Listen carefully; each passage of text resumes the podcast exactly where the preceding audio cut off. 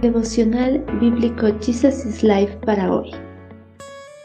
Les damos la bienvenida para iniciar el estudio del libro de Segunda de Crónicas, capítulo 1. Cristo, el centro de la adoración. Salomón convocó a todos los líderes de Israel, a los generales y a los capitanes del ejército, a los jueces y a todos los jefes políticos y de clanes. Después condujo a toda la asamblea al lugar de adoración en Gabaón, porque allí se encontraba el tabernáculo de Dios.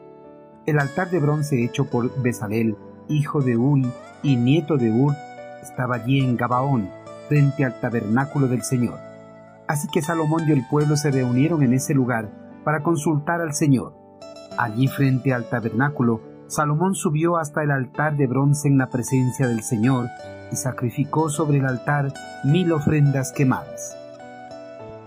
Salomón, bajo la dirección del eterno Creador, después de haber estabilizado su gobierno monárquico en Israel, anheló poner la adoración a Dios en el centro de su reino, al igual que lo había hecho su padre David.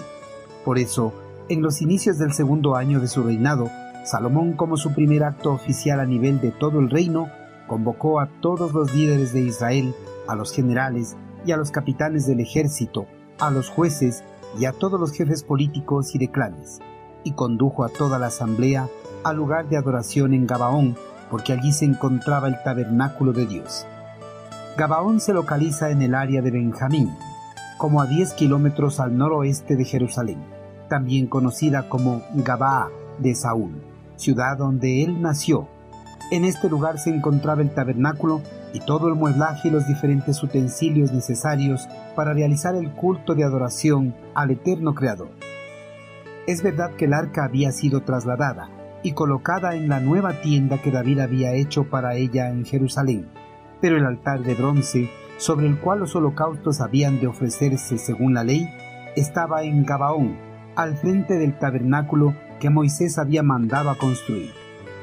Aunque David había sido guiado por acontecimientos extraordinarios y señales de la presencia divina para presentar sus sacrificios en la era de Arauna, Salomón creyó conveniente presentar sus ofrendas a Dios en el lugar legalmente establecido delante del tabernáculo y sobre el altar honrado durante siglos, preparado por la destreza de Besaleel en el desierto.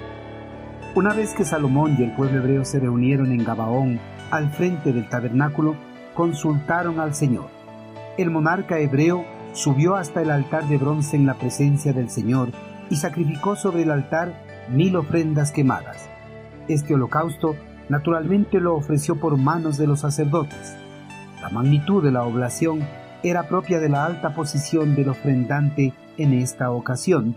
Salomón la ofreció como una ofrenda nacional. El holocausto era una ofrenda que se quemaba totalmente.